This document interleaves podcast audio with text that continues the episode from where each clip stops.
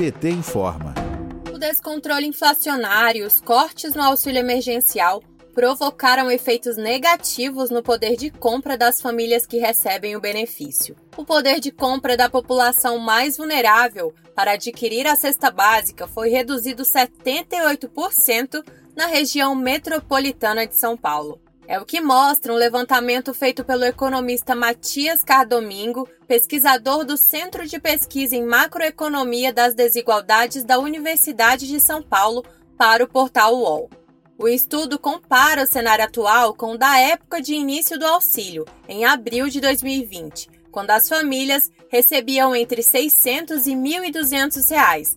Naquele mês, a cesta básica tinha o valor de 556 reais. A incoerência vem porque, enquanto o valor da cesta subiu 17% nesse período, o valor do auxílio reduziu para 375 reais, no caso do valor mais alto.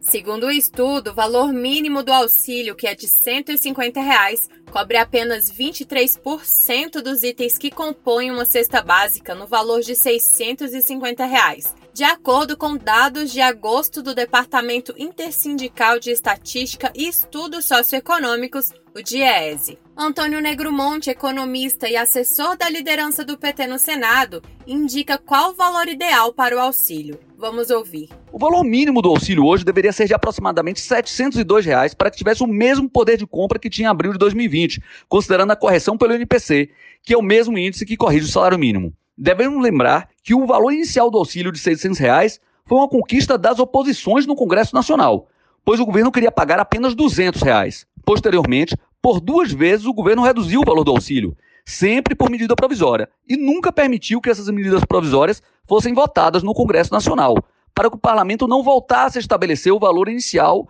do auxílio de 600 reais. Além de reduzir o valor, o governo também reduziu o acesso ao benefício. No ano passado, mais de 68 milhões de pessoas receberam auxílio. No último mês de agosto, os beneficiários eram 39 milhões de pessoas e quase metade dessas pessoas receberam o valor mínimo de 150 reais. Essa redução no valor do benefício e no número de beneficiários ocorre a despeito da realidade que vivemos de elevado desemprego, queda na renda e aumento da extrema pobreza. Outro dado preocupante é o valor do gás de cozinha. Atualmente, o auxílio não dá para comprar mais de dois botijões. O valor do botijão passou de 68 reais para mais de 92 reais. De Brasília, Terra Thaís Costa para a Rádio PT.